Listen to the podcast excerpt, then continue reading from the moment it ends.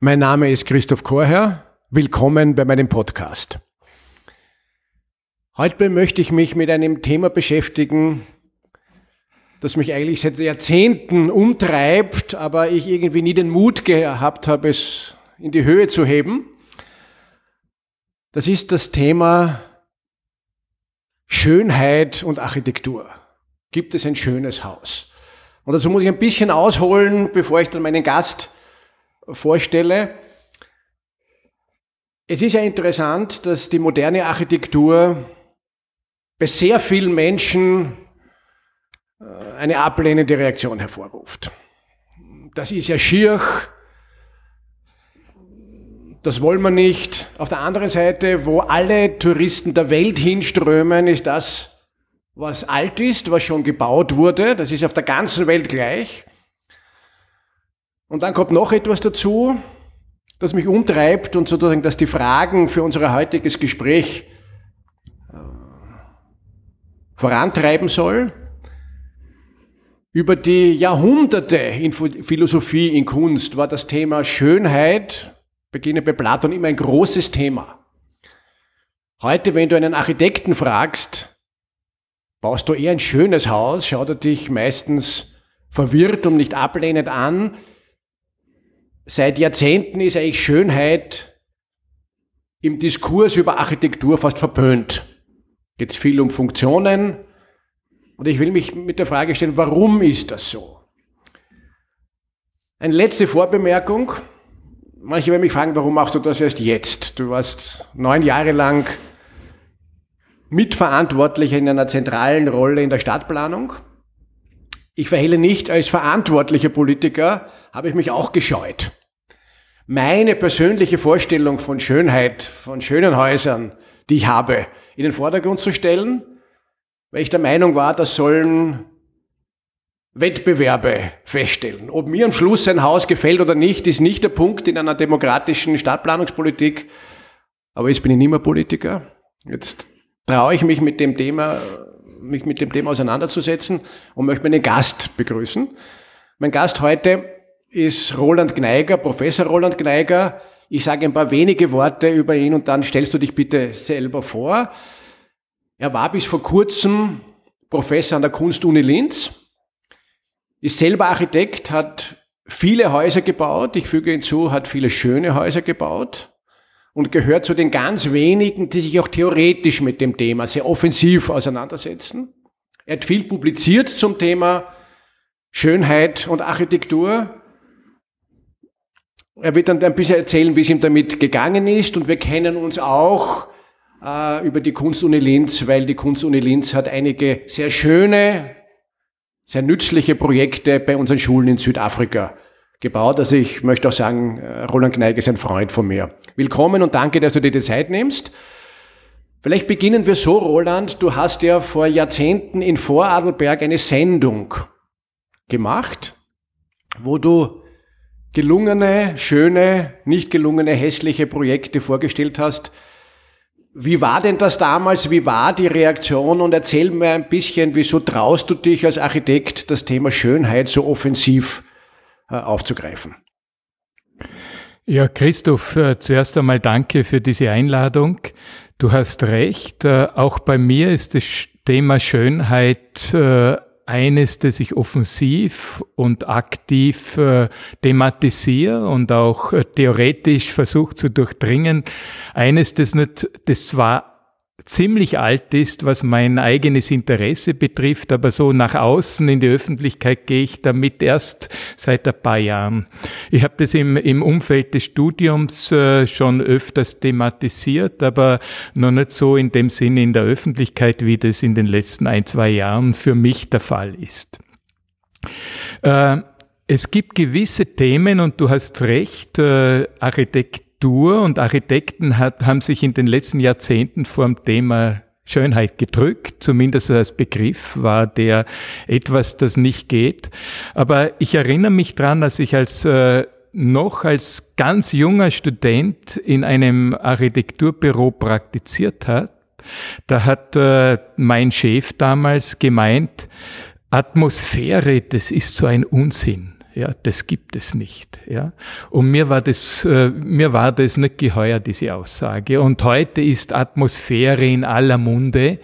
Äh, und wir wissen, dass Atmosphäre ein wichtiger Bestandteil der Architektur ist. Ich glaube, es gibt, äh, ich orte zwei Hauptgründe, wieso Schönheit verböhnt war. Der erste ist der, dass dass es lang so ein, eine, eine Besetzung des Themas von so einer Bürger äh, bildungsbürgerlichen Schicht gegeben hat. Und die hat überhaupt nicht das drunter verstanden, was ich heute verstehe und was wir, worauf wir uns ziemlich schnell einigen können. Schönheit, da hat es einen gewissen Kanon äh, bildungsbürgerlicher Bauten gegeben, aus dem Klassizismus heraufrührend. Und schön war halt dann das, was innerhalb dieses Rahmens als gewohnt gegolten hat und wo es einen gewissen großen Konsens gegeben hat dafür.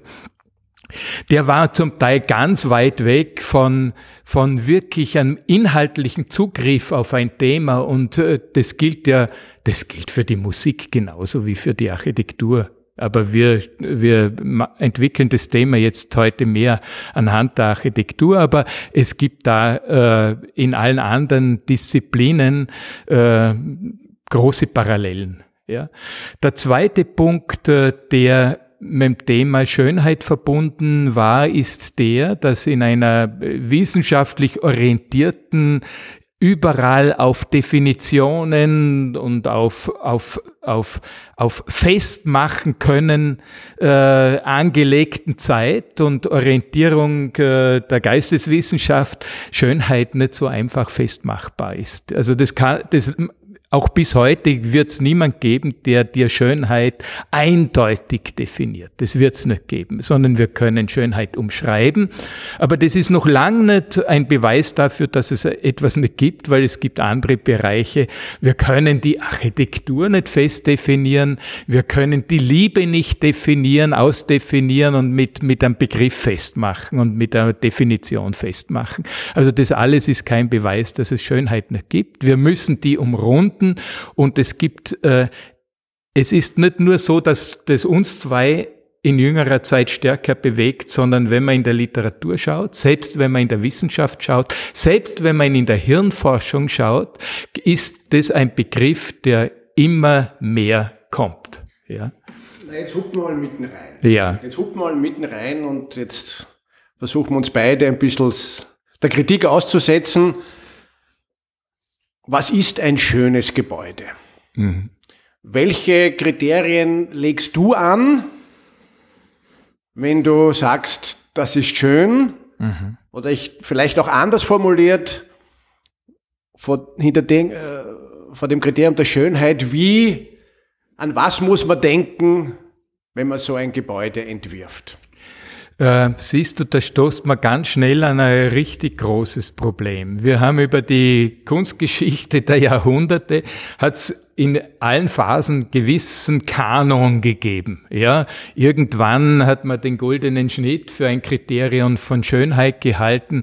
Äh, und wir haben heute ein großes Problem damit, weil ich möchte jetzt da zwei Beispiele nennen. Wir haben ja schon, wir, es ist ja nicht unser erstes Gespräch. Ich weiß ja auch, was dich bewegt. Ein bisschen weiß ich, was dich bewegt. Und es ist mit Sicherheit so, dass diese aalglatten, uninspirierten Fassaden, die wir heute auch als, als äh, zeitgenössisches Bauen verstehen, äh, dass die mit Recht zum Teil auf Ablehnung stoßen, dass sie ziemlich äh, ja, steril sind, dass sie, dass sie nicht inspirieren. Das, davon gibt's viel, aber man kann nicht, man kann nicht ähm, grundsätzlich sagen, dass eine reduzierte Architektur und minimalistische Haltung in der Gestaltung, dass die, dass die niemals schön sein kann. Ich möchte zwei Beispiele aus der Geschichte nennen, die ganz plakativ sind. Das eine ist die Roman, äh, Romanik mit ihren unglaublich reduzierten, beschränkten strikten äh, formalen Vokabular, aber das von einer ganz großen Kraft sein kann. Und ein anderes Beispiel, ich greife es nicht in den Barock, der ist ziemlich, äh, der ist schwieriger zu erläutern. Aber die Gotik zum Beispiel, wenn man sich äh, historische gotische äh, Fassaden von, von Kathedralen oder von Domen anschaut, die mit einem mit einer Überdekoration figuraler Elemente, dann wird ja niemand sagen, das sei nicht schön. Ja? Also ich glaube, es gibt auch eine Zeitge äh, zeitgenössische äh, Komponente, wenn sich, wenn sich Menschen an diesem dekorativen, formalen Überfluss ja, abgesehen haben, dann gibt's ein großes Bedürfnis. Und wenn dieser formale Überfluss, wie das am Ende des 19. Jahrhunderts so war, wenn der in wirklich inhaltsleere, ja, inhaltsleere, dekorativ, dekorative Dimension abgleitet, dann gibt's ein enormes Bedürfnis der Reduktion. Und ich glaube, wir sind jetzt an einem Punkt, wo wir wieder eine gewisse Übersättigung haben von dieser, von dieser, also ich möchte da jetzt nicht sagen, dass äh, das minimalistisch beschränkte, auch glatte, dass das partout und, und von vornherein äh, schlecht sei, aber es ist eigentlich ganz oft ein Ausdruck von Gedankenlosigkeit und Zynismus, der auch, der auch die Elemente der Architektur, nämlich die in der historischen Architektur, wir müssen nur da beim Fenster hinausschauen, gewisse Dinge, wenn man gewisse strukturelle Merkmale, zum Beispiel wie wie sich eine Mauer nach oben in den Geschossen verjüngen kann, wie, wie sich ein Fenster als als Wechsel von einem Holzfenster zu einer Steinfassade abwechseln muss, wie das Detail ausschaut, dass man diesen Anschluss gut schafft, ja, die Kunst der Fuge, ja, wie man diese, wie man diese Themen äh, auch auch zum Thema machen und erheben kann, wie man äh, dort sehen kann, wo eine Decke innen auf das Außenmauerwerk auftrifft und wo es aus guten Gründen und auch heute noch gute Gründe gäbe, das zu thematisieren, weil das ein bauphysikalisch schwieriger Punkt ist, bei dem es leicht einen Kälteeintritt gibt, ja, und, und bauphysikalische, also Bauschäden geben kann. Also wenn man über das alles sozusagen eine sterile gedankenlos eine sterile Hülle drüber äh, zieht, dann kann das alles ziemlich äh, uninspiriert und, und so daherkommen.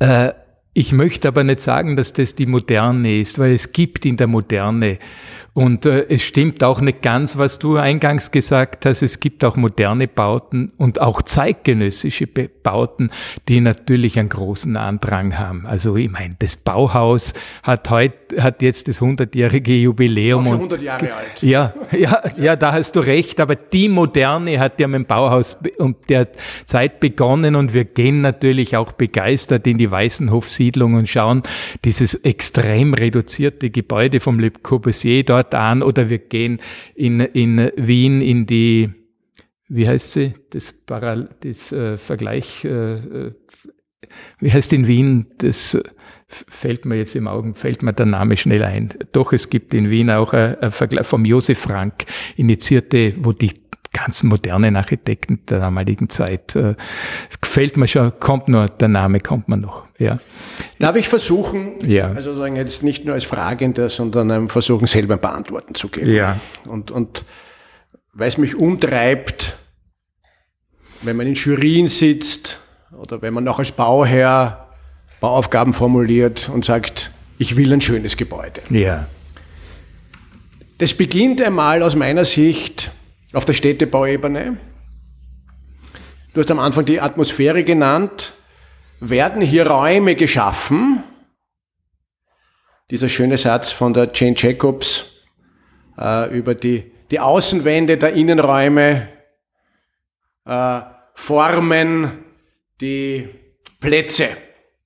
Und die Stadt? Und die Stadt, also das, worauf wir eigentlich Wert legen sollten. Und ja. Es gibt einen Grund, wo Restaurants, wo Schanigärten aufmachen, wenn man an den Stadtrand gehen, wo ein, eine ebenerdige Schachtel neben der anderen steht, egal welche Architektur sie hat. dort gibt's keinen Platz, wo ein Schanigarten aufmacht, wo ein Restaurant im Freien aufmacht, wo man sich in, in irgendeiner Weise gehalten fühlt. Also sozusagen die Proportion des Außenraums, das Gehaltensein schafft eine Atmosphäre wie die Möbel, wie die Wände in einem Raum. Mhm. Also sozusagen die städtebauliche Gliederung ist einmal eine, die sehr oft versagt hat in den letzten Jahrzehnten. Der eine Punkt, die würde genauer sein. Das zweite ist eine Form der inneren Gliederung. Mhm. Also was macht die moderne Architektur aus? Große Teile der modernen Architektur, das sprengt bisher bekannte Proportionen.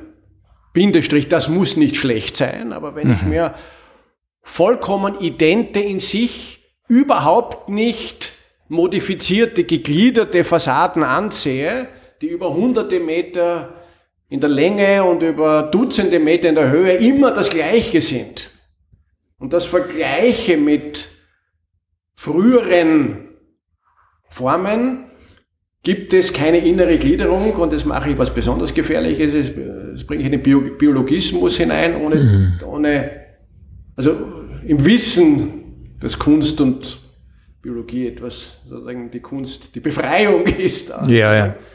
Aber alles, was die Natur uns auch an Schönem bildet, Blätter, Bäume, äh, Wälder, Muscheln, Strände, Korallenriffe, haben Formen einer inneren Gliederung, haben etwas Fraktales. Mhm. Ich glaube, dass man an dem anknüpfen könnte, und das ist für mich der zweite nach der städtebaulichen Schönheit. Und der dritte Aspekt ist eine Frage des Materials. Mhm.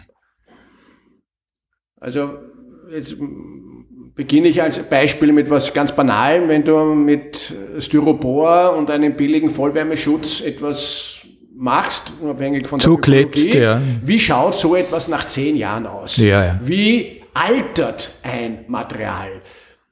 Es gibt auch eine haptische Schönheit. Man greift gewisse Dinge gerne an und andere Dinge greift man nicht gerne an. Ja.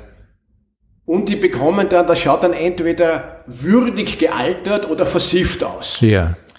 Spielt meines Erachtens eine unglaublich geringe Rolle in ja. sehr vielen äh, Architekturdiskursen, dass einem ein anderes Material anders wirkt. Also ich sehe mal diese drei nur, diese drei Kriterien, also nochmal eine proportionale, Atmosphäre schaffende, umhüllende städtebauliche, wo man Orte und Plätze schafft, die Atmosphäre haben.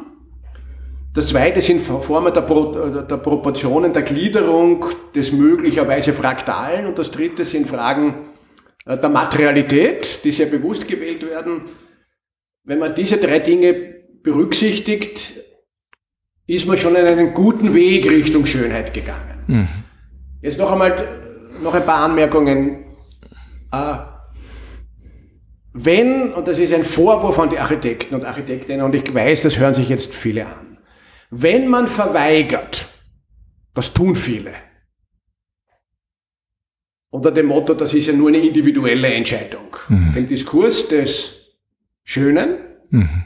dann endet man bei Prinz Charles und dem, was in Großbritannien Schönheit ist. Mhm. Dort hat Prinz Charles einen Architekturstil geprägt, der wirklich Copy-Paste das Klischee des 17. und 18. Jahrhunderts mit Türmchen und Säulchen eins zu eins nachbaut und damit eine Unterstützung von 70 bis 80 Prozent der Bevölkerung hat. Mhm. Gerade weil es möglich ist, auch moderne Architektur so zu gestalten, dass eine qualifizierte Gruppe der Bevölkerung das als interessant, auch als schön empfindet, wenn man das nicht tut, überlasst man den konservativen Prinz Charles den Raum. Und ich wünsche mir sehr, dass, irgendwie habe ich das Gefühl, äh, mit der schönen Architektur geht es irgendwie wie mit dem Sex und der katholischen Kirche. Ja. ja Über das ja. redet man nicht. Ja, ja. Wir müssen drüber reden und wir müssen aber auch Kriterien finden dafür. Mhm. Und an diesen mhm. Kriterien würde ich noch ein bisschen mhm. rumbasteln ja, ja. und dich fragen, wo du Kriterien anwenden würdest, ja. die zu einem schönen Gebäude führen. Ja, also Christoph, da ich glaube, wo wir uns total einig sind, sofort, du hast es gegen Ende jetzt dieser Ausführung dargelegt, wir müssen über Schöne reden. Wir müssen dieses Thema auch als Architektinnen und Architekten thematisieren. Ja, wir müssen das unbedingt machen. Und was man mit Sicherheit machen kann, ist, es gibt gewisse Kriterien für Schönheit. Du hast es drei genannt. Ja, und was, worüber man sehr viel reden kann, was sind Bedingungen dafür, dass Schönes entsteht? Mach ja? diese zwei Sachen. Welche, welche Kriterien würdest du noch ergänzen und was sind Bedingungen? Ja, ja. Wir sind beim Kern der Sache. Ja. Ich möchte eines sagen, es gibt, ich fange beim ganz Großen an. Ich habe für mich so eine Form gefunden, wo ich sage, äh, das ist jetzt meine Definition. Ja, ich sag, äh, wenn du über Architektur redest, dann könnten wir jetzt 40 Kriterien aufstellen, die Einfluss haben auf Schönheit. Ja, weil Architektur kann man, du kannst ja nicht pauschal ein Haus äh, besprechen, sondern du musst sprechen über die Fassade, du musst sprechen über den Grundriss, du kannst reden über die Materialisierung, du kannst über die Proportion sprechen, du kannst über die Einbindung in den städtischen Kontext reden oder in, in die Topografie einer Landschaft. Ja? Also es gibt extrem viele Kriterien, an denen, über die man reden kann und sagen kann, das ist stimmig, das ist richtig, das ist gelungen. Ja? Und es sind so viele und die, sie, sie sind zum Teil so komplex, dass wir, dass wir dran scheitern und verzweifeln, sozusagen, das ist auch der Grund, wieso man nicht mit einer Definition Schönheit fass, zu fassen kriegt. Aber ich sage für mich, Schönheit ist die Stimmigkeit und Richtigkeit der Dinge oder Schönheit bringt die Richtigkeit der Dinge zum Ausdruck. Ja. Ich möchte ich möchte an der Stelle einen, ein Zitat äh, verwenden, das mir extrem interessant erschienen ist, dem ich unlängst in einem Interview mit einem Herzchirurgen untergekommen bin. Äh, der heißt René Bretré und ist Professor an der Universitätsklinik von Lausanne und ist einer der bedeutendsten Kinderherzchirurgen der Welt. Ja? Und der verwendet für seine Arbeit und für den Erfolg der Arbeit Ästhetik und Schönheit. Hört ihr das an? Äh, er spricht über seine Arbeit. Es hat ein bisschen etwas von Kunst, was wir tun von Bildhauerei. Wir arbeiten ja in drei Dimensionen und Ästhetik ist wichtig. Weil, wenn ein Herz nach der Operation schön aussieht, funktioniert es gut. Ja? Das ist ein bemerkenswertes Interview und eine bemerkenswerte Aussage.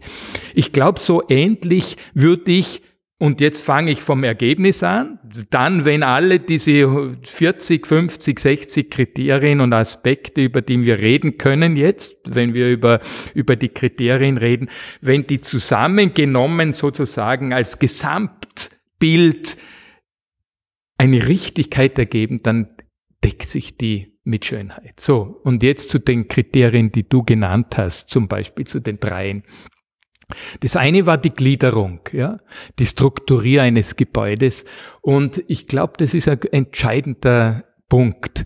Wollen wir Vielfalt, und da, da schließe ich jetzt bei deinem Argument bei der Natur an, in der Natur kommt uns auch extrem öde vor, wenn wir über so ein amerikanisches, über ein amerikanisches Getreidefeld schauen, wo du nur eine Sorte von Getreide siehst, soweit das Auge reicht. Das hat eine gewisse ästhetische Faszination, aber auf Zeit ist das extrem öde, wenn du einmal mit dem Auto über Kilometer äh, fahrst und es gibt überhaupt keine Differenzierung. Ja.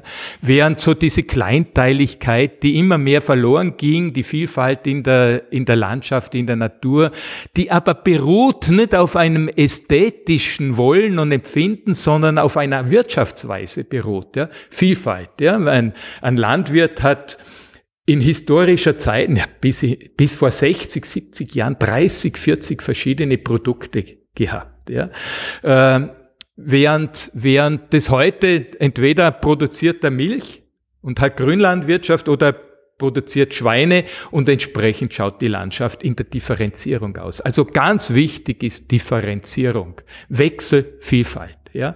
Und da gebe ich äh, dir recht, es geht nicht, dass das über gewisse Länge ohne jeden Wechsel, ohne jeden Rhythmussprung, ohne allem. Wobei auch da kann man wieder sagen, es gibt Ausnahmen, weil das Stift Melk das wir alle kennen, ja, das hat auch eine Länge von über 200 Meter und differenziert sich in der Fassade, die da oben fast auf, wie auf einem Burgberg liegt, fast nicht, ja. Also man kann das, auch das wieder nicht generalisieren. Der letzte Punkt, den hast du, ich glaube, da habe ich nicht sehr viel dazu äh, anzufügen. Würdevolles Altern ist äh, ein ganz entscheidender Punkt. Da werden wir uns drüber streiten, was würdevoll ist. Aber da haben die Japaner. Zwischenruf, ich glaube, dass wir uns überhaupt nicht streiten. Ich glaube, 90 Prozent der Leute empfinden eine versiffte ja. Vollwärmeschutzfassade nach zehn Jahren ja. versus einem einer, jetzt bleibe ich im Klischee, einer Burg, wo die Ziegel heraustreten, ja. wo in Venedig die der Putz unter der Putz runterfällt ja, ja. und die Ziegel unterschiedliche Formen und Farben haben, stell das nebeneinander und ich würde sagen, 99 Prozent der Leute finden das eine schön und das andere hässlich. Das, das also da glaube ich schon, so sehr ich mich gegen, die, gegen ein allgemeines Geschmacksurteil auch ja, ja. wende und immer vertreten habe, auch gegen erbitterten Widerstand bei Bürgerinnenversammlungen, äh, wenn eine Jury entschieden hat, dass wir das auch äh, so durchsetzen, sollten wir uns schon mit dem auseinandersetzen, dass es äh, ein relativ konsistentes Urteil gibt, gerade im städtischen Raum, was Menschen schön und was Menschen äh, nicht schön empfinden.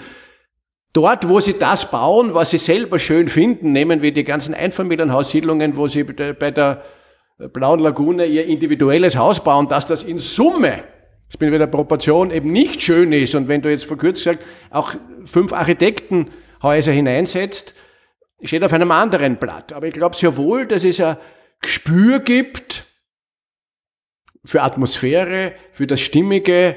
Äh, nehmen wir es was Modernes her aus Wien. Ja. Yeah. Die neue WU in ihrer Gesamtheit, wo man jetzt über die eine oder andere Fassade streiten kann, wo aber ein, glaube ich, proportionaler Freiraum mit einer gewissen Vielfalt gelungen ist, wo am Wochenende Kaffeehäuser jetzt offen haben und wo man gerne hingeht.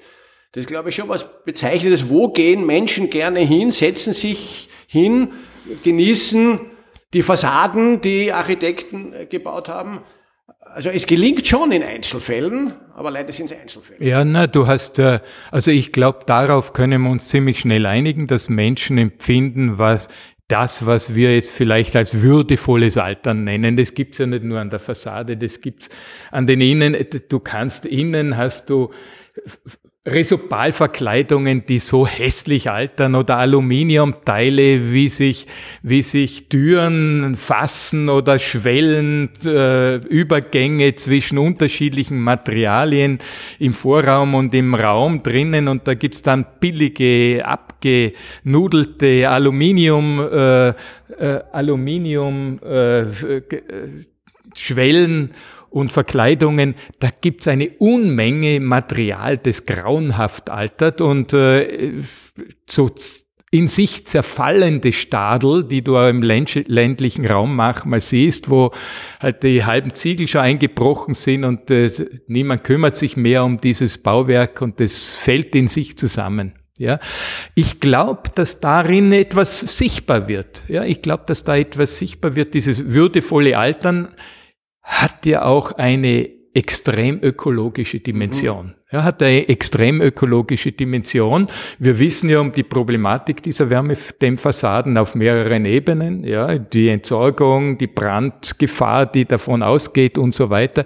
Das passiert uns ja nicht bei einem gründerzeitlichen Haus. Ja, äh, wir wissen ja auch, dass äh, viele moderne Gebäude aus einem Materialgemenge und Wirrwarr entsteht, das niemand mehr entwirren wird können, sondern so eine Form von zwischengelagerten Sondermüll darstellt.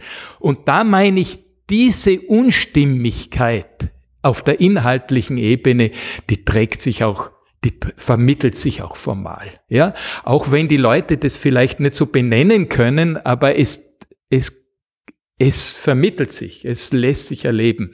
Auf der anderen Seite, du hast natürlich auch die Blaue Lagune angesprochen und diese unsäglichen, zahllosen Einfamilienhausgebiete, wo die Menschen Häuser bauen, die sie für schön empfinden, zumindest das eigene Haus und wo wir uns schnell einig sind und, und das einfach ist ja auch interessant, dass wir mit dem Begriff Hässlichkeit viel schneller und leichtfertiger umgehen als mit dem Begriff, Begriff Schönheit. Schönheit. Ja, das ist auch interessant, aber wo wir uns sehr schnell und viel, mit vielen darauf einigen können, dass das jetzt wirklich hässlich ist. Ja.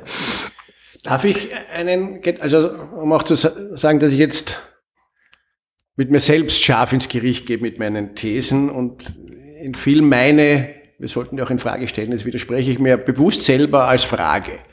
Gerade wenn ich die, weil ich die innere Gliederung, das Fraktale, ja. für sehr wichtig achte. Ich meine, wir hatten ja eine kurze Phase in den 80er Jahren, wo das versucht wurde. Ja. Das war die Postmoderne. Ja. Wo wieder Säulen und eckige Fenster und Türme gebaut Darf wurden. Darf ich da unterbrechen? Weißt, das war nicht ein Bemühen ums Fraktale und, Defini und Differenzierung, sondern das war ein Aufgreifen historischer Elemente, das hat nicht mit dem inhaltlichen Zugriff das zu tun. Das war ja meine Frage. Das ja. ist ja, es gibt kaum ein Gebäude aus der Postmoderne. Ja. In Wien haben wir einige Gemeindebauten stehen. Ja. Die sprechen für ihre Zeit, aber ja. da würde man nicht heute davor stehen und sagen, ja. wow, ja. da ist uns wirklich was gelungen, sondern das hat fast was bisschen peinliches. Äh, wenn man davor steht, wären so jetzt ganz nüchterne Dinge der Moderne, die mit einer gewissen Selbstbewusstheit stehen. Ich, ich denke es an das Philipshaus am Wienerberg, ja, die da mit einem schlüssigen Einfachheit dort stehen und jetzt nach vielen Jahrzehnten sagen, hallo, da bin ich und viele als schön bezeichnen. Darum ja. wird es jetzt auch äh, entsprechend äh, äh, renoviert. Also wie, lass mich jetzt so formulieren, weil ich da selber mehr unsicher bin, du hast es schon begonnen, einfach beliebig zu gliedern, ja, oder ja. jetzt da eine, eine kunstvolle Fassade drauf zu geben, ja, was im Übrigen die Gründerzeit war. Ja, das ja, war ja. sozusagen, das waren reine Verzierungen, ja, Der, der, Historismus, das wir heute schön empfinden. Ja. Wie würde es, bleiben wir jetzt mal bei der Gliederung und dem Fraktalen, wie würde ein Architekt an das heute herangehen, wenn er so ein Gebäude entwirft? Also das ist, ein, du sprichst es an, äh, an wichtigen Punkt an. Ich möchte aber eines nicht vergessen, weil du hast als dritten Aspekt ganz ein, bei uns, bei deiner vorletzten, äh, bei deinem vorletzten Statement hast du noch die, den Städtebau angesprochen, den Ort, wo wir uns gut fühlen, ja, den Ort, der in der Stadt auch stimmig ist. Ja. Oder im Ort, Achtung, dass man nicht nur Städtebau auf die Stadt beziehen, sondern auch ein, ein Ortskern versus dem ausgefransten am Rand. Ja, das kann auch, auch, ich meine, wir haben ja das Unglück, dass wir Städtebau als Begriff, wir verwenden in, in unserer Disziplin auch für einen Kontext eines Dorfes, natürlich. Aber es gibt ja wunderbare Dörfer, die nach städtebaulichen Kriterien, die sich analysieren lassen, die sich beschreiben lassen, wo genau das zutrifft, was du jetzt gesagt hast. Das ist, Menschen fühlen sich wohl an gewissen Orten und da muss man nicht Fachmann und nicht Fachfrau sein, sondern wo die Touristenströme hingehen, wo erfolgreiche Schanigärten sich platzieren, dort, das ist fast ein Selbstläufer. Ja? Also die Moderne, und da hast, da, ich glaube, da hast du ziemlich schnell recht, die Moderne hat die Stadt aufgelöst. Ja? Die Moderne hat eigentlich das Objekt äh, so über den Kontext der Stadt und des Gesamtzusammenhangs gestellt, dass sich das freigelöst hat und deswegen entsteht nicht mehr Stadt, es entsteht kein städtischer Raum, sondern es steht in weiten Teilen Unraum. Ja, und es ist überhaupt nicht begreifbar, wieso zum Beispiel der Blockrand so in Verruf geraten ist. Dabei ist es eine extrem differenzierte Bauform, die den Städten einen ungeheuren Wert äh, verleiht. Ja? Also diese Differenziertheit der unterschiedlichen Welten außerhalb und innerhalb, ja? diese, diese Oase, die sich drin ergibt, die so eine Qualität im städtischen, in der städtischen Turbulenz entwickeln kann. Ja?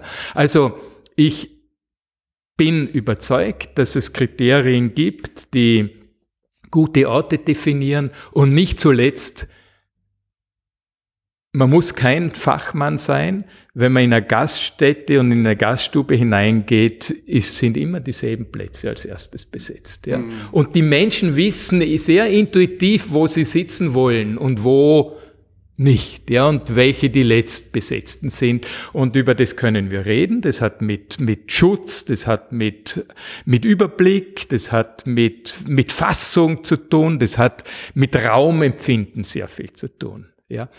Äh, jetzt zu deiner, äh, also das jetzt noch einmal zum, zum, äh, zum Thema des Kontexts und der Stadt und des Städtebaus. Und zum zweiten Thema, äh, der Postmoderne und dieses Fraktalen. Es gibt selbst, es gibt selbst in den gründerzeitlichen und klassizistischen Bauten äh, Dekorationselemente, die stimmiger sind und solche, die ungeheuer dekorativ sind. Ja? Also wo die Struktur, die strukturalen Elemente eines Gebäudes vollkommen ignoriert sind oder wo zumindest aus den strukturalen Elementen, äh, die in der Baugeschichte, wenn du weiter zurückgehst, äh, zum Beispiel, in, wenn, wenn, man in de, wenn man historisch 200, 300 Jahre zurückgeht, äh, wo Elemente eine Struktur und damit meine auch die Form, wie die Sache gemacht werden muss, sichtbar wird. Also der Unterschied zum Beispiel von einem Fachwerkhaus, das wirklich konstruktiv ein Fachwerkhaus ist und bei dem jeder, der ein bisschen ein Verständnis hat von Tragwerk und Statik, sehen kann, das ist echt und dem appliziert, der applizierten Form eines Fachwerks, das hat es ja gegeben in den 60er, 70er Jahren auch bei Einfamilienhäusern, wo das so einfach nur auf eine gemauerte Fassade zwischen eine Putzfläche hinein appliziert ist das ist sehr schnell lesbar. Ist es mit Verständnis für, die, für das Machen eines Bauwerks entstanden? Und da führe ich jetzt noch einmal ein paar Punkte an.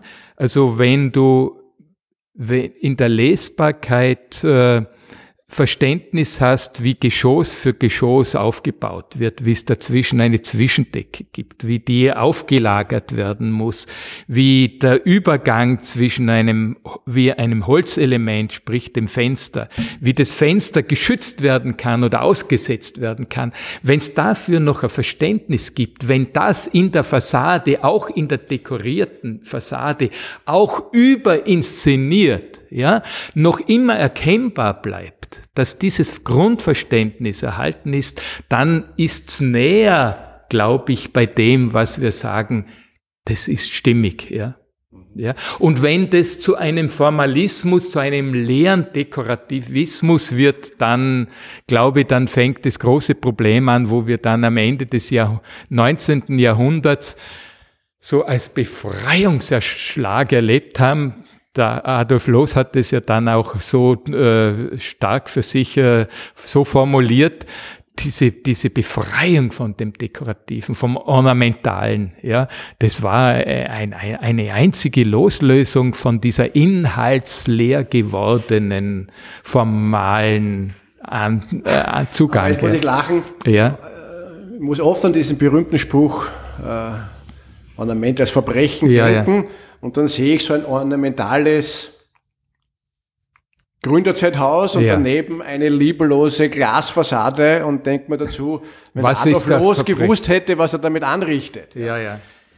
Du aber Christoph, ja. jetzt bitte, das ist ganz wichtig. Wir müssen wissen, es gibt überhaupt kein Thema, das man nicht, das man nicht, das man außerhalb eines historischen Kontexts äh, diskutieren kann. Natürlich war das damals gemessen an dem, was allgegenwärtig in, in Wien der Fall war, wie Häuser in der Stadt auszusehen hatten und wie, wie vom Franz Josef bis nach unten alle so die bürgerliche Welt und äh, die aristokratische Welt gemeint hat, dass es richtig sei. Ja?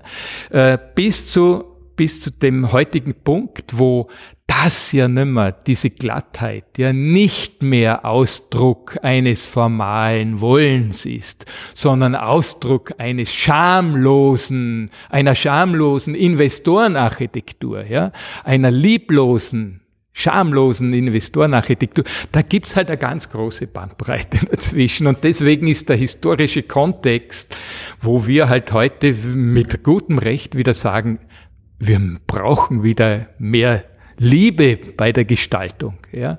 Wir brauchen mehr Tiefgang. Wir müssen uns mit dem Thema Schönheit tief auseinandersetzen. Ich glaube, da müssen wir den historischen Kontext immer mitdenken. Ich möchte noch mhm. vielleicht auch zum Abrunden mit dir mhm. zwei, zwei Ideen vertiefen. Die eine ist, was du erst gesagt hast, gehen wir wieder auf die Städtebauebene, dass das Stimmige dort nicht ist, wo die Gebäude zueinander in keine Beziehung treten. Genau. Beziehung ist ein wichtiges Kriterium. Generell. Ja, und da jetzt will ich auf etwas Gesellschaftliches. Städtebau, Architektur ist da auch immer, wie du erst richtig gesagt hast, ein Ausdruck einer grundsätzlichen gesellschaftlichen Strömung. Und ich glaube, eines der Ursachen, vielleicht auch eine kühne These ist, dieser radikale Individualismus, der sich in der Wirtschaftsweise widerspiegelt, der grundsätzlich ihr sagt, wenn der, also der Homo economicus, der, der nur an sich denkt und wenn über den Markt das geregelt wird, dann kommt es zu einem guten Ganz und echt Beziehungen und Verhältnisse fast negiert, außer über den Preis. Mhm. Dass sich das in den letzten 100 Jahren durchgesetzt hat, ja. bis auf den Grundstücksmarkt und deswegen wir überhaupt nicht mehr eine Kultur haben, die Frage zu stellen, schauen wir mal, was daneben, was unsere Beziehung zum Nachbarn ist, beschreiben diese Beziehung und geben dann eine adäquate Antwort, weil es gibt da nie, wie wir beide aus vielen Jurien wissen, eine einzige Antwort, wie man eine bestehende Stadt weiterbauen kann. Es gibt nur deutlich bessere und deutlich schlechtere. Also die eine These, wir müssen wieder stärker an Beziehungen arbeiten, in der Wirtschaftsweise, in der Ökologie, aber auch in der Architektur, um zu erkennen, dass ein Gebäude nur dann gut ist, wenn es in einer guten Beziehung zum Gebäude daneben steht. Das, Generell zur Stadt, zur Nachbarschaft. Ja. Und da einen Satz ergänzt, das Thema, über das Thema Beziehung ist der Schönheit ziemlich nahe zu kommen. Ja? Und weil das gilt ja nicht nur für das Gebäude im Kontext der Stadt, sondern das gilt auch in Bezug auf alle Elemente eines Gebäudes zum Gesamtgebäude. Ja? Und, das, und darüber lässt sich das beschreiben, was ich vorhin gemeint habe. Die Elemente, das Fenster zur Fassade, das Gesimse zur, zum Gesamtbaukörper, der Dachabschluss zum Sockel, wie, wie, wie wächst ein Gebäude aus dem Boden heraus? Schwebt es mehr oder verankert sich das mehr im historischen Kontext? Sehen wir, dass der Sockel unten breiter wird, ja? Das ist eine Analogie zum Baum, der so nach unten wächst und nicht unten plötzlich schmal und dünn wird, sondern sich so verankert im Boden. Das gibt mehr Stabilität, das gibt mehr Gewicht, das gibt dem mehr Gehalt, ja, wenn wir so wollen. Äh, wenn du was leicht erscheinen lassen willst, du kannst nicht einen ganz schweren Körper machen und den dann unten, so, das kennen wir ja, wenn die ganze Erdgeschosszone verglast wird und drüber stehen sechs Geschosse, gründerzeitliche Bau, die extrem schwer sind, ja. Das, da stimmen die Dinge dann alle nicht zusammen. Über Beziehung können wir, über Beziehung der Elemente zum Ganzen und des Ganzen zum größeren Ganzen der Stadt beispielsweise lässt sich, lässt sich sehr viel sprechen und da kommt man dem Thema schon sehr viel nahe. So sehr weit äh, nahe oder sehr viel weiter nahe. Ich habe einen letzten Gedanken, bewusst einen, der aufmacht und äh, bin neulich wieder mal gegangen durch die Tabakfabrik in Linz. Ja. 30er Jahre Bau, reiner Zweckbau. Ah, ja, ist ein gutes Beispiel. Reiner Zweckbau. Und ich würde bis hinein ins Stiegenhaus, die Türen. Das ist durch die Bank schön. Ja. Und nachher mit paar Architekten gegangen, was ist das, was dieses Stiegenhaus, diese Halle, diese Türen uns schön macht, obwohl es ein Zweckbau aus den 30er Jahren war. Und da hat einer richtig drauf gesagt, ganz viel ist hier trotzdem handwerklich hergestellt. Ja. Und jetzt wären wir vielleicht Träumer, ja. Aber in der Tat, ich würde sagen, fast 100 Prozent dessen, was du heute im Innenausbau an Material verwendest, ist industriell vorgefertigtes, deswegen auch günstiges. Ja, sehen ja. wir auch die Errungenschaften, die damit ja, verbunden sind. Aber du spürst ihm an, dass sich nicht jemand mit der Tür an dem Ort auseinandergesetzt hat, dass auch die, die Unschärfen des Handwerklichen in sich trägt und ihm insofern eine Seele, eine Individualität gibt, sondern es ist halt eine Normtür. Mm. Oder ein Normgeländer. Mm. Und ein Normgeländer versus mm. dem wunderschönen, handwerklich gefertigten, ist das eine, also jetzt zu fordern, wir müssen wieder mehr handwerklich machen, wissen wir, dass wir schon preislich niemals mithalten können. Aber das würde mich noch interessieren, als, als vielleicht Teilabschluss, wie sehr kann eine Welt, die ihren Reichtum auch aufgrund der Industrieproduktion erzielt hat, die auch voll im Bauen, äh, im Bauen äh, sich widerspiegelt. Wie sehr kann dort auch diese Schönheit im Detail sich wiederfinden? Ja, ja, das ist eine, ich glaube, das ist ein, ich, ich mein, lass mir was ganz Pathetisches sagen, ja. Ich glaube, ich glaube, die Liebe, die man in eine Arbeit hineinsteckt, ja, zahlt sich aus und die kommt zum Ausdruck. Ja. Die Sorgfalt und die Liebe, die man einer Arbeit widmet. Und es ist ja unbestritten, dass ein Handwerker, der beseelt ist, der sein Handwerk geliebt hat und ein Architekt, der das geliebt hat, weil du, weil du von der, den Tabakwerken in Linz sprichst und die kenne ich ja sehr gut.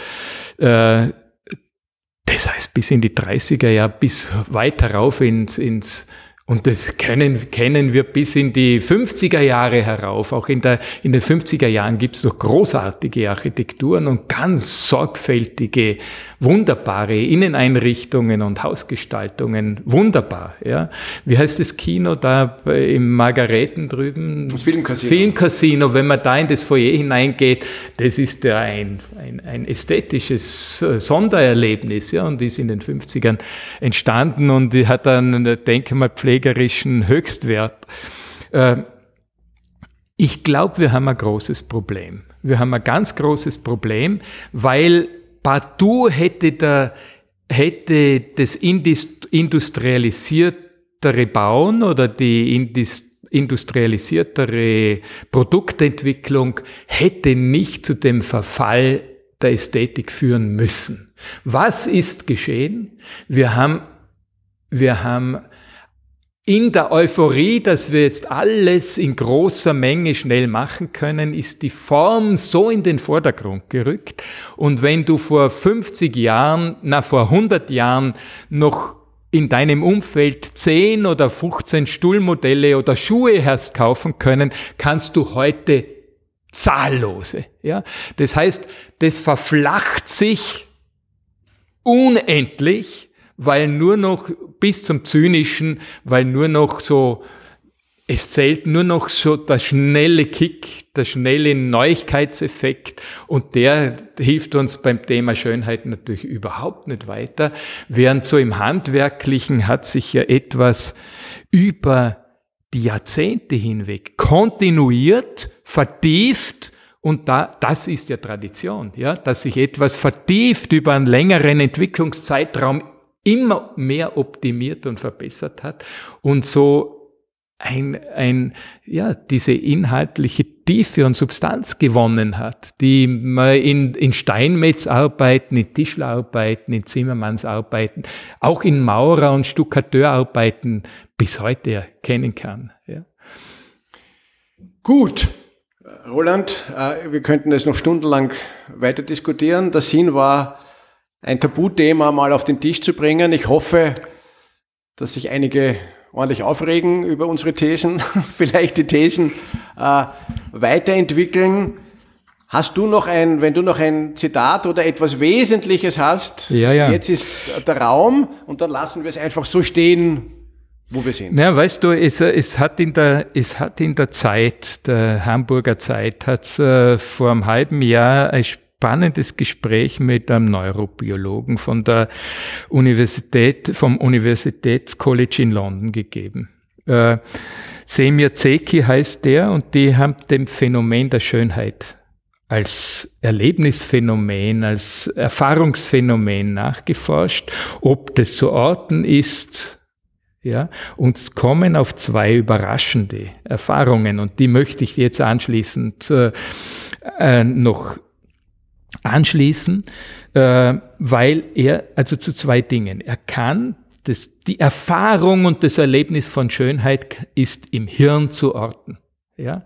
Und für ihn eine große, ein großes Aha-Erlebnis war, dass es, was er am Anfang nie geglaubt hätte, dass es keinen Unterschied macht, in welchem Bereich du Schönheit ortest. Ja? Nämlich, es gibt diese Schönheitserfahrung auch für den Mathematiker, der sich an einer, einer wunderbaren Gleichung. Gleichung begeistern kann. Ja? Und die haben immer gedacht, das Schönheitserlebnis von Mathematik und in der Musik beispielsweise, das muss woanders im Hirn verortet sein. Er sagt nein. Ja, sie, sie haben festgestellt, dass das, und äh, das lese ich dir jetzt vor, äh, also das Schönheitserlebnis gehört verortet im emotionalen Gehirn. A1 nennt er diesen Teil und ist äh, Teil eines größeren Komplexes, der sich mit Entscheidungen beschäftigt. Vor allem bewertet er Reize, die wir als angenehm oder als Belohnung empfinden. Wir fühlen uns besser, wenn wir sehen oder hören, was uns gefällt.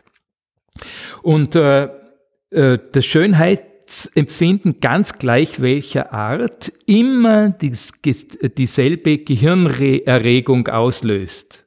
Ja? Und da sagt er dann auch, es macht keinen Unterschied, ob schöne Musik, die mathematische Gleichung, die ein Mathematiker als ästhetisch empfindet. Und wir haben ja in jüngster Zeit, hat unser Bundespräsident von der Schönheit unserer Verfassung gesprochen, ja.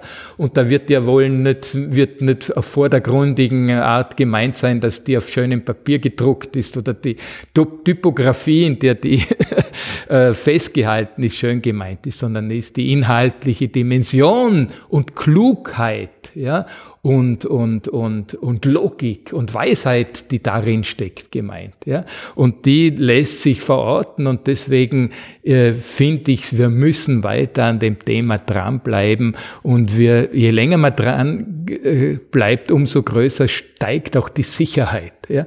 Und dass die Sicherheit natürlich mit einem tieferen Verständnis der inhaltlichen Dimension kommt, muss uns auch klar sein. Ja?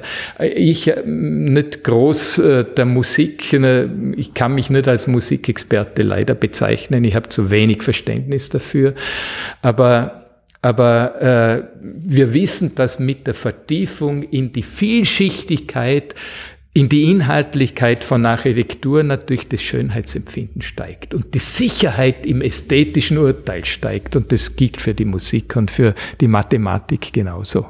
Das ist ein schönes Schlusswort. Ja. Wie gelingt es uns, mehr Sicherheit in der ästhetischen Wahrnehmung und in der ästhetischen Produktion von Architektur und Städtebau zu haben? Ja. Ich danke fürs Zuhören. Ich danke dir, Roland, dass du dir die Zeit genommen hast. Und wir werden hoffentlich noch viele Gelegenheiten haben, über Schönheit zu diskutieren. Danke, Christoph, für die Einladung. Wiederhören.